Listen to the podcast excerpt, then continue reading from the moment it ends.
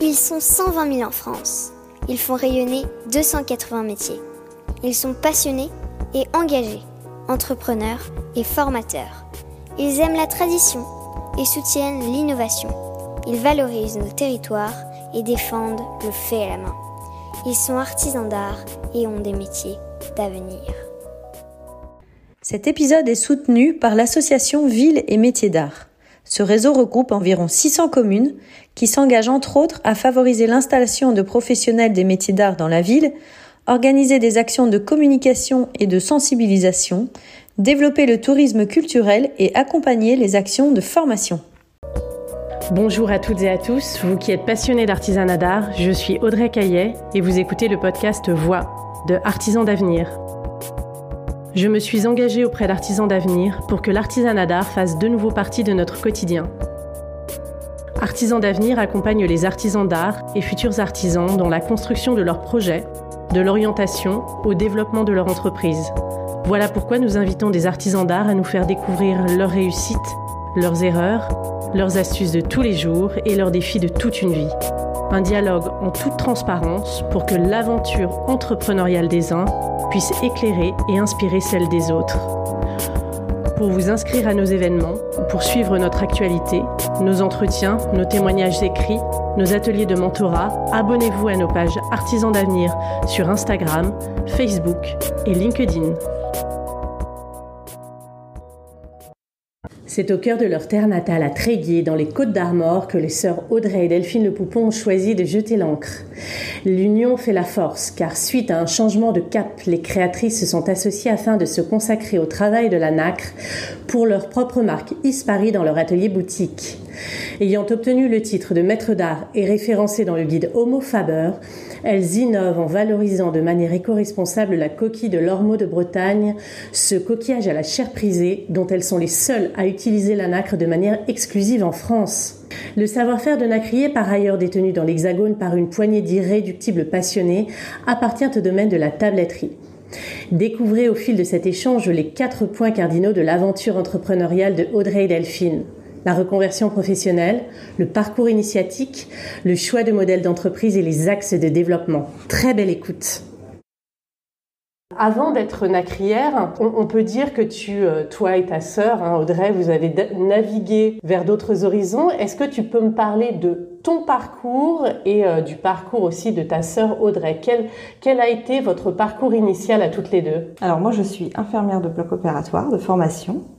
Donc j'ai eu un parcours dans un premier temps dans les hôpitaux et cliniques euh, parisiennes. Euh, et puis euh, j'ai eu l'appel, on va dire, de l'industrie du dispositif médical et de l'industrie pharmaceutique qui, a été voilà, qui a été pour moi important et qui m'a permis d'avoir un développement à l'international. Donc ça a été une très belle carrière. Mais en 2016, voilà, j'ai mis entre parenthèses cette carrière. J'avais besoin de, de faire autre chose. Et vraiment, euh, c'est là où a démarré euh, l'aventure euh, de Nacrier. Et du côté de ta sœur Audrey, il y a aussi un changement de cap. Oui, tout à fait. Elle a fait des études donc de langues étrangères appliquées. Donc, elle a travaillé dans l'hôtellerie de luxe et dans l'enseignement. Et lorsque je lui ai demandé euh, de me rejoindre dans cette aventure, euh, elle a tout de suite dit oui. Donc tu as été, euh, toi, Delphine, initiatrice du projet. Tout à fait. Très bien. Qu'est-ce qui, qu'est-ce qui vous a guidé toutes les deux vers, le, vers l'artisanat et plus particulièrement vers ce métier? Alors c'est vraiment notre histoire familiale. Pour nous, ce qui était important, c'était de s'inscrire au niveau de la région et surtout au niveau du Trégor, au niveau local ici. Euh, on a la chance d'avoir eu un grand-père euh, qui était euh, le dernier garde maritime du sémaphore ici, à quelques kilomètres de notre atelier. Et donc, quand on était petite, on allait avec nos parents et nos oncles à la pêche, donc aux ormeaux. Et on avait toujours cette coquille qui était restée ben, finalement dans, notre esprit et on va dire dans notre ADN. Donc, euh, c'est notre Madeleine Le Proust, cette coquille. Et lorsque s'est posé la question, enfin, lorsque moi je me suis posé la question de savoir ce que j'avais envie de faire comme métier, je savais que ça allait tourner autour de cette coquille, mais quoi et comment J'ai fait des recherches et c'est là que j'ai découvert le métier de nacrier. Combien d'artisans d'art nacrier en France? Très peu, très très peu. C'est un métier qui se perd. Il faut savoir, alors des, des nacris indépendants qui ne consacrent que leur activité à la nacre, il n'y en a plus que deux ou trois puisque euh, voilà, il y a le monsieur qui nous a formés et puis euh, il y, en a un autre mais qui est déjà à la retraite. Revenons-en à ce, monsieur qui est Pascal Michelot. Tout à fait. C'est cela. Euh, c'est lui qui vous a initié à ce métier. Est-ce que tu peux me, raconter cette histoire? Comment s'est passée cette rencontre? Alors ça a été une rencontre pour nous formidable parce que on a fait nos recherches pour savoir où se former sur la nacre. C'était indispensable pour nous de bah, finalement de, passer par, par cette formation avant de se lancer dans cette aventure parce qu'on avait besoin d'apprendre les techniques. Donc euh, nous l'avons contacté, il a tout de suite été euh, euh, très réceptif à notre projet et il nous a reçus donc dans, son atelier pour nous former.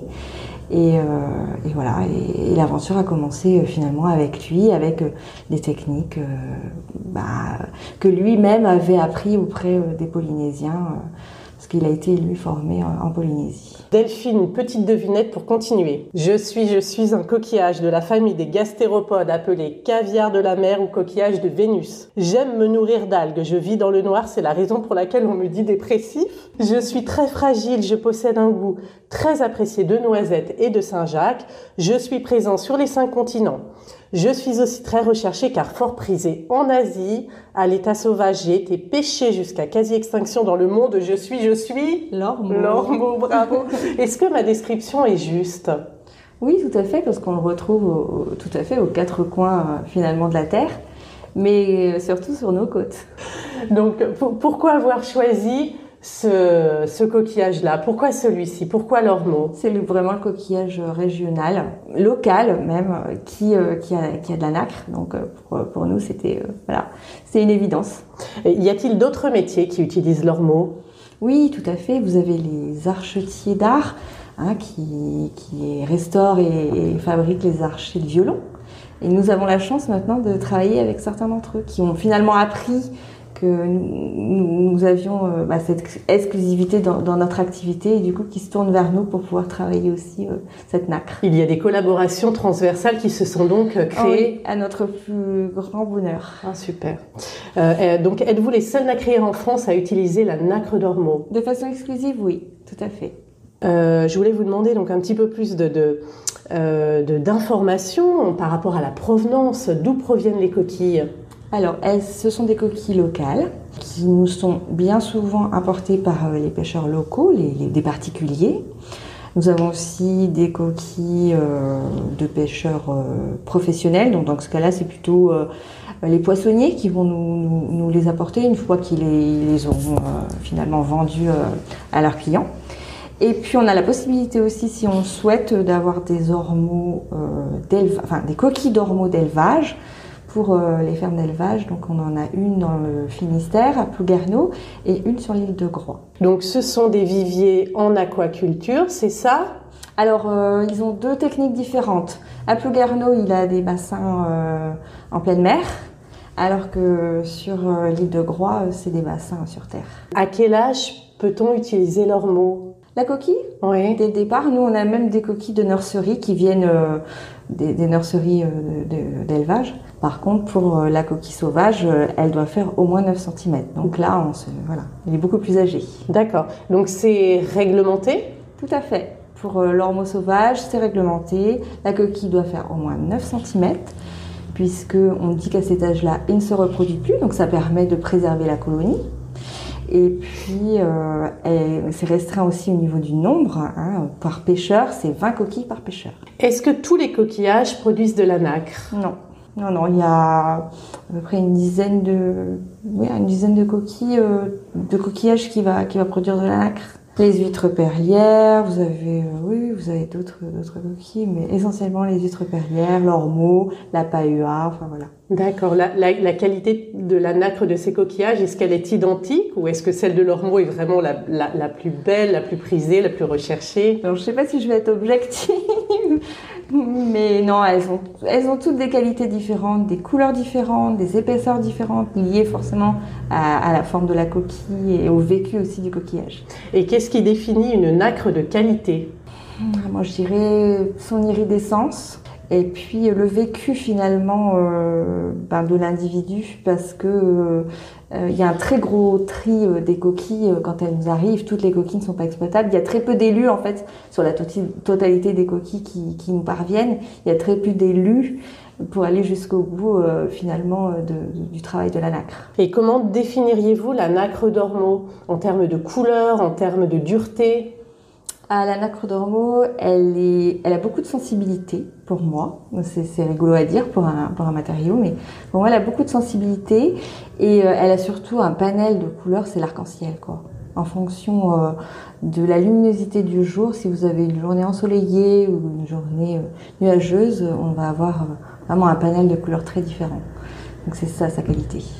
Comment travaillez-vous la matière? Euh, Est-ce que vous utilisez des outils spécifiques? Oui, tout à fait.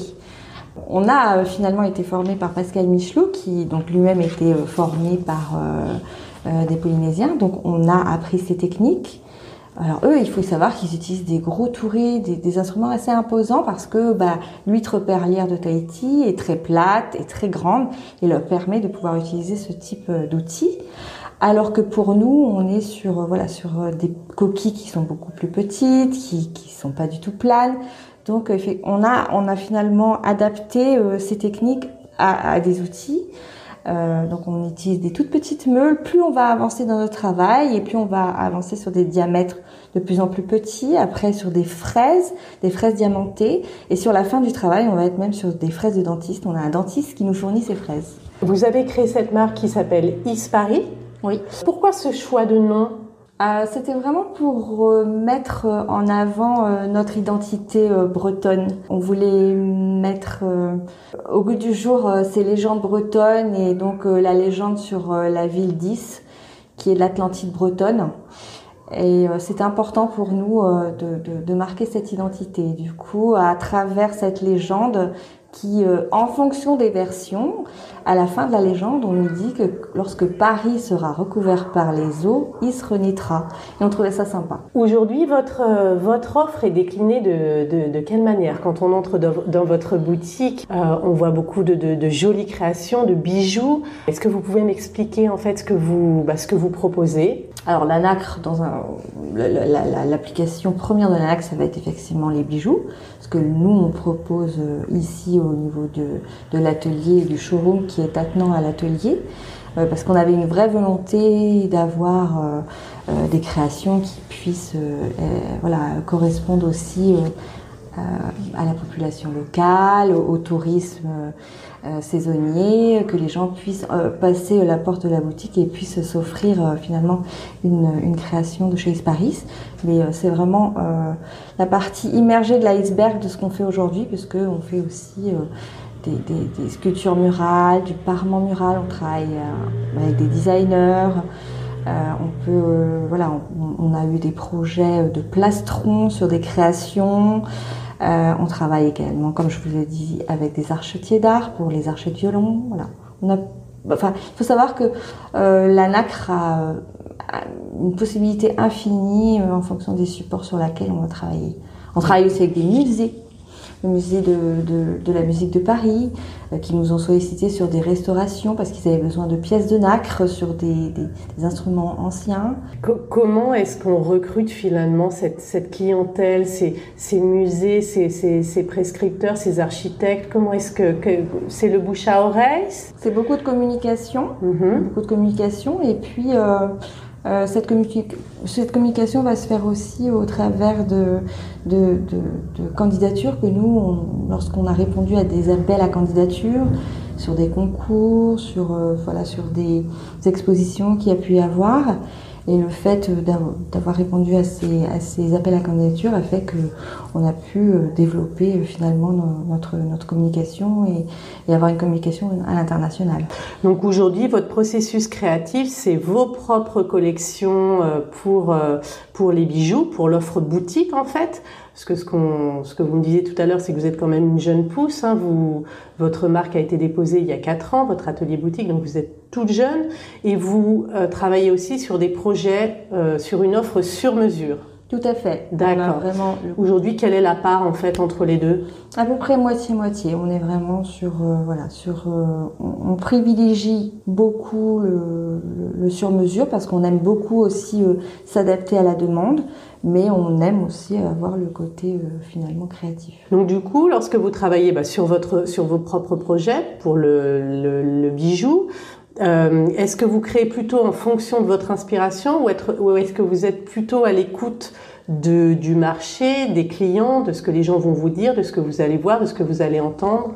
Il y a deux versants dans notre, dans notre processus créatif, c'est-à-dire que soit on va avoir un projet euh, sur lequel on a travaillé, euh, dans ce cas-là, avec Audrey, on, essaye de croiser un peu aussi nos idées. en fait, on a un double regard aujourd'hui, ce qui est intéressant. Euh, ou soit on, va partir de la coquille elle-même, et c'est la coquille qui finalement va nous inspirer la création. Parce que ce jour-là, on n'a pas forcément de projet bien défini, on ne s'est pas lancé sur un projet, mais la coquille nous a inspiré euh, une création. Donc vous parlez d'Audrey, votre sœur. Comment, comment est-ce que vous répartissez les tâches? Alors, euh, sur le côté, tout ce qui est administratif, communication, c'est beaucoup moi qui est le, le leader, on va dire. Et après, au niveau de, de, l'aspect créatif, on est vraiment euh, sur un pied d'égalité en fait. On est assez complémentaires et, et c'est toujours agréable d'avoir quelqu'un qui puisse du coup euh, voilà, avoir ce double regard et finalement puisse vous donner un avis qui n'est pas forcément le vôtre. Ça permet de rediscuter sur les créations. Delphine, attachons-nous maintenant à la partie business et secteur.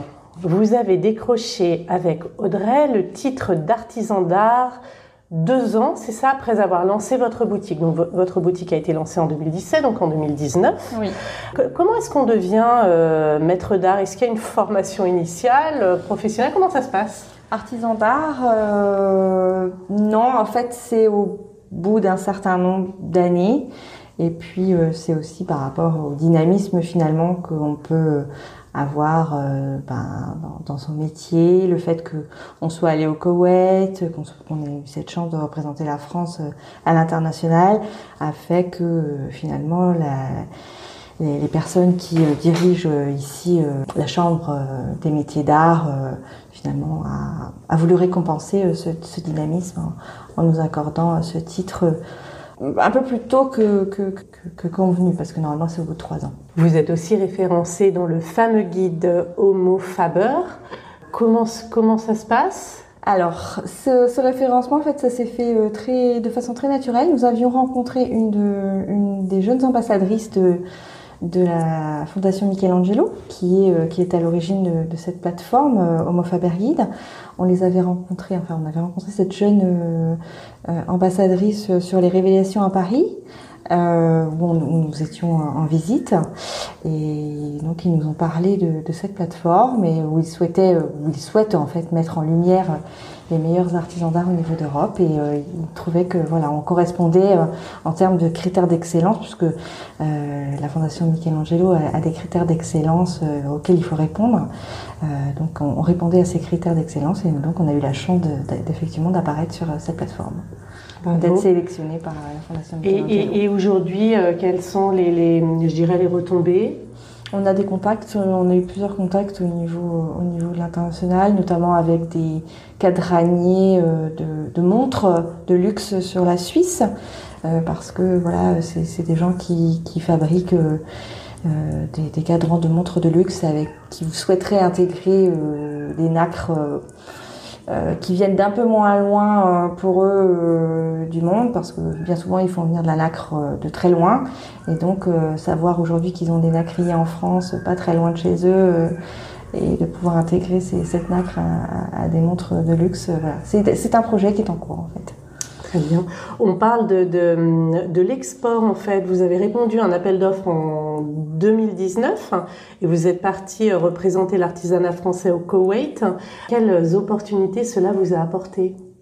Euh, ça, a été surtout euh, une, vraie euh, mise en lumière de notre atelier, que ce soit au niveau local, au niveau régional, au niveau national et international. C'est-à-dire qu'au niveau local, bah, finalement, ça faisait deux ans qu'on était là, mais certaines personnes qui étaient à quelques kilomètres de là ne connaissaient pas forcément. Mais le fait qu'on soit allé au Koweït, et, la, la, presse locale en a parlé, et du coup, du coup le rayonnement se fait petit à petit. Ça s'est fait petit à petit, tout à fait. Est-ce que vous avez financé ce, salon Koweït ou est-ce qu'il a été financé par euh, la région Non, c'est en fait euh, cette exposition s'est faite par euh, le ministère de la culture koweïtienne. Il faut savoir que chaque année, pendant le mois de janvier, tous les mois de janvier, le gouvernement koweïtien organise un grand festival d'artisanat d'artistes. Et en 2019, c'était le 25e anniversaire de ce festival. Donc, il voulait inviter 15 pays européens.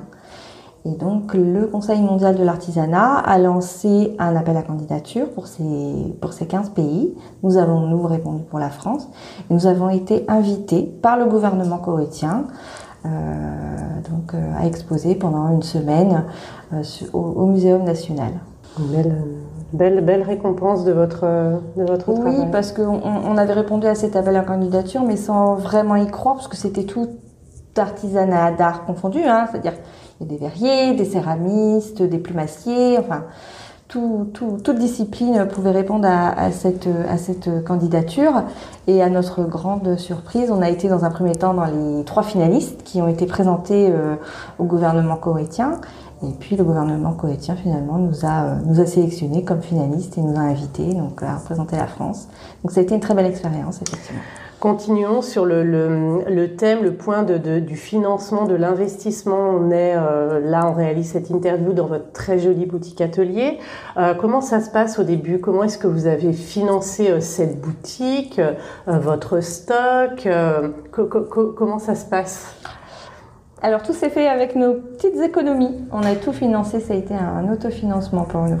Donc euh, c'était une volonté dès le départ euh, et puis on pouvait se le permettre. Euh, donc voilà, ça a été, ça a été tout financé par. Pas d'aide particulière. pas d'aide particulière, ça a été vraiment du coup un challenge d'autant plus d'autant plus important pour nous parce que c'était vraiment toutes nos petites économies que qu'on mettait dans ce projet. Quoi.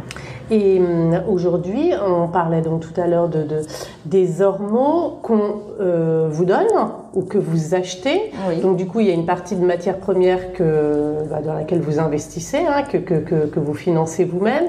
Euh, vos bijoux, alors vous travaillez aussi en partenariat donc avec des, des, des fournisseurs, des prestataires. Tout à fait. Pour euh, les, hum, ce qu'on appelle les après, c'est ça, les chaînes, oui, les On travaille avec une, une, Alors nous, on a sélectionné vraiment une fonderie qui est sur, sur le sud de la France, pas très loin de Marseille. Donc on avait une volonté de travailler avec euh, un, un, fournisseur français. C'était important pour nous de, de voilà, de, de savoir d'où viennent mmh. nos apprêts. Voilà, en termes voilà, de qualité et, et de, de, critères d'excellence qu'on peut aujourd'hui s'imposer en tout cas. D'accord, donc vous achetez les apprêts chez votre fournisseur et vous faites le montage ici dans votre boutique atelier. Tout à fait. Parlons communication. Comment est-ce qu'on se fait connaître aujourd'hui quand on est une, une, une, jeune pousse comme vous? Alors ça passe par un site internet déjà. Donc dès le départ, nous, on a eu un site internet euh, euh, bilingue, c'est-à-dire en français et en anglais, parce qu'on avait dès le départ cette volonté euh, d'avoir un rayonnement à l'international. Vous avez confié cela à un prestataire?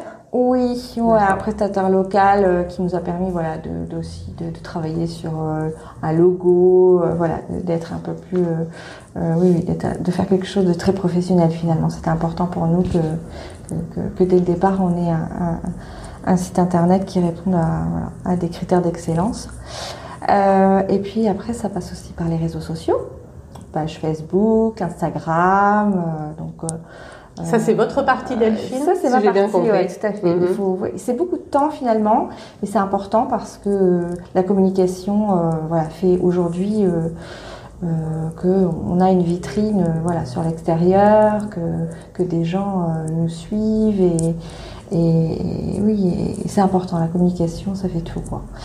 Et puis, c'est des, répondre aussi à des, à des appels à candidature sur euh, soit euh, des expositions, soit sur des, voilà, des exhibitions à l'international, des concours, parce que c'est important de se faire connaître par ce biais-là également. Comment est-ce que euh, on, on, on, reste informé de, de, de, des appels à candidature euh, Il y a un calendrier euh, Comment bah, ça se passe? Il y a beaucoup d'associations comme la vôtre, par exemple, qui communiquent Il y a aussi les ateliers d'art de France. Voilà, il y a, il y a divers, divers instances aujourd'hui en France qui permettent de, de, de, suivre ces appels à candidature. Au niveau international aussi, avec le Conseil mondial de l'artisanat, voilà, il faut, il faut suivre les réseaux sociaux de, de ce type d'institution. Et le contenu que vous créez pour, pour euh, vos pages Instagram, Facebook, ce sont euh, des nouveautés que vous allez euh, créer, que vous avez envie de valoriser.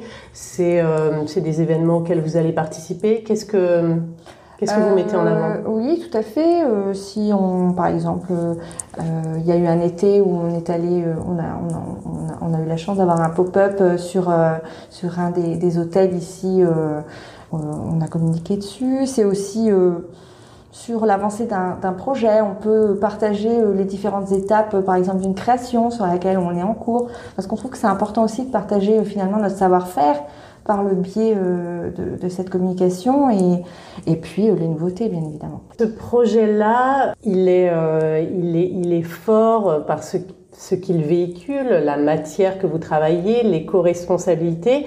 Est-ce que ça, vous le mettez particulièrement en avant? Qu'est-ce que vous communiquer euh, en priorité sur votre projet Qu'est-ce que c'est? C'est oui, c'est la matière qu'on réutilise, c'est euh, c'est cette région finalement qu'on valorise. Il y a deux tout ça. Il y a deux versants aujourd'hui sur euh, notre projet. Il y a le métier en lui-même, le métier d'art qui est un métier rare. Nacrier, c'est un, un, métier qui se perd. Et il y a très peu aujourd'hui de personnes voilà, qui exercent ce métier et même des jeunes générations ne sont pas forcément intéressés par, euh, par, ces métiers. Et puis, euh, et puis à côté de ça, il y a la matière effectivement qui est liée au métier que l'on exerce, et donc la nacre. Et nous, on a fait le choix de travailler une nacre locale en valorisant finalement une coquille qui était destinée à être jetée bien souvent. On a même des personnes qui allaient jusqu'à la déchetterie et du coup on se dit que voilà, on est dans la, vraiment de la valorisation bah, d'une matière et euh, d'une coquille locale. Donc euh, voilà, on a ces deux versants finalement. Est-ce que vous diversifiez aujourd'hui votre activité en, donnant des cours par exemple? Pas encore. Est-ce que vous y euh, pensez? Peut-être. c'est quelque chose auquel on pense parce qu'on a des demandes. on a déjà passé une première étape cette année parce qu'on a reçu des étudiants d'école. mais par contre, voilà, donner des cours, peut-être qu'on y viendra un jour. Pour l'instant, on est encore une structure jeune. Euh, on a besoin de développer euh, voilà, notre activité. Et, euh, mais oui, c'est vrai que la transmission du, savoir-faire est aussi une des priorités aujourd'hui dans le métier. importante. Est-ce que vous prendriez des jeunes en apprentissage, par exemple? Oui, pourquoi pas. Pourquoi pas C'est vrai que la première étape pour nous, voilà, cette année, ça a été de prendre des étudiants. On a eu des une étudiante de l'école Boulle, donc un étudiant d'une autre école en métier d'art. Donc euh, oui, ça peut, ça peut arriver aussi à peut-être un jour prendre euh, finalement euh, un apprenti. vous allez certainement créer des, vocations, c'est certain. Est-ce que vous faites aussi des travaux de restauration? Alors pas directement, c'est-à-dire que nous on ne fait pas directement. On fournit par contre les pièces de nacre aux personnes qui sont spécialisées sur la restauration, c'est-à-dire par exemple des archetiers d'art, Hein, qui eux restaurent euh, des, archers de violon. Donc, par notre intermédiaire, effectivement, euh, se fournissent la nacre. On fait euh, une grande partie de leur travail. Ils n'ont plus après qu'à appliquer les pièces de nacre sur, sur les pièces qu'ils ont à restaurer. Et puis, des musées comme le musée de la musique à Paris. voilà mais on ne fait pas directement nous la restauration sur les pièces. C'est-à-dire que vous allez travailler la pièce à façon, euh, peut-être dans une certaine euh, dimension, forme. Voilà, on nous donne un cahier des charges euh, avec voilà des, critères à respecter et ensuite ils réceptionnent la pièce de nacre. Est-ce qu'aujourd'hui vous allouez une part de votre temps à la recherche? À la recherche, oui. Dans, dans les techniques, on essaye en fait euh, de se nourrir euh, d'autres techniques, de d'autres métiers. Euh. par exemple, on s'est lancé comme, on peut dire comme challenge, de pouvoir utiliser dans un, dans, un, dans, un futur assez proche la, la laque végétale. On, on, s'intéresse à cette technique. C'est une technique qui était très utilisé dans les, dans les pays asiatiques avec la nacre et on se posait la question de savoir si ça pourrait avoir, nous, un intérêt dans nos créations. Il faut savoir qu'on utilise de la biorésine. Alors, ça a été déjà une évolution par rapport aux nacriers, parce que les nacriers utilisent beaucoup de résine. Euh, mais c'était, voilà, pour nous, c'était euh, un, peu euh, contradictoire d'aller appliquer de la résine sur cette matière naturelle. Donc, dans un premier temps, on a fait beaucoup de recherches pour utiliser des résines biosourcées. Ça a été un, un, travail avec beaucoup d'essais, euh, trouver un fournisseur français, ce qui n'a pas toujours été évident, voilà. Donc c'est important pour nous et justement d'évoluer aussi dans notre démarche, dans notre dans notre démarche créative. Et oui, on fait beaucoup de recherches effectivement. C'est pour apporter de la couleur, c'est ça? La résine, c'est pour le, le, La résine, c'est euh, vraiment pour protéger, pour apporter de la brillance, pour protéger la nacre. Il faut savoir que, en fait, euh, euh, les gens ne savent pas toujours, mais la nacre qu'ils vont acheter dans le commerce, bien souvent est recouverte de résine.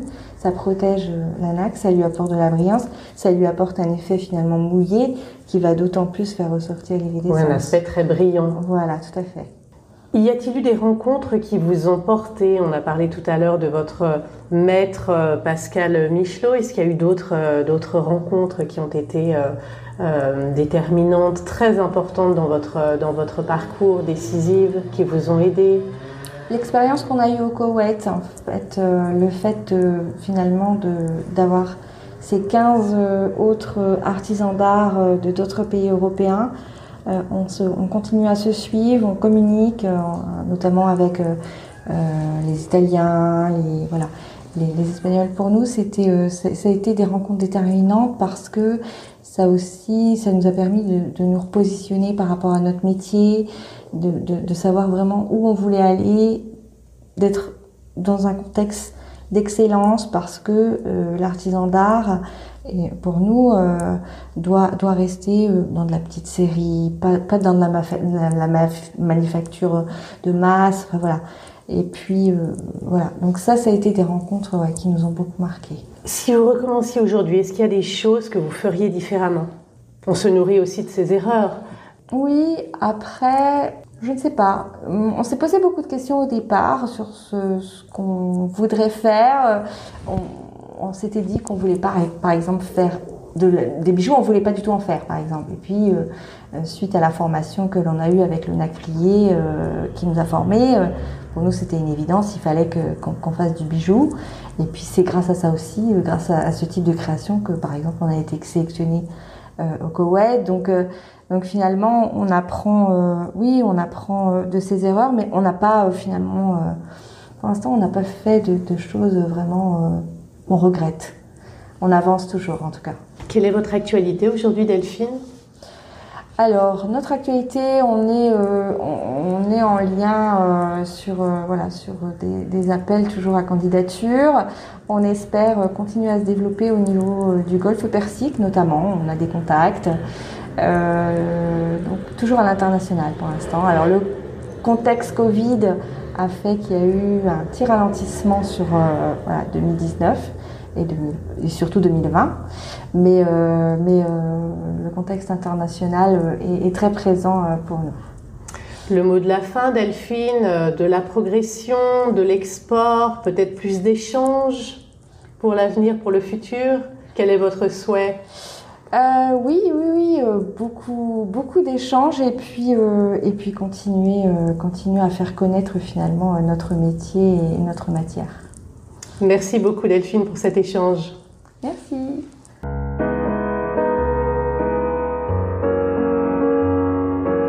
Et voilà, c'est terminé pour aujourd'hui. Nous espérons que vous avez passé un bon moment enrichissant. Si vous voulez nous aider à faire découvrir le podcast et si vous pensez qu'il est nécessaire de faire connaître les parcours des artisans d'art et de leurs entreprises, parlez de nous autour de vous. S'il vous reste maintenant encore 30 petites secondes, notez ce podcast avec 5 étoiles sur la plateforme d'écoute que vous utilisez. Merci et à bientôt pour un nouvel épisode.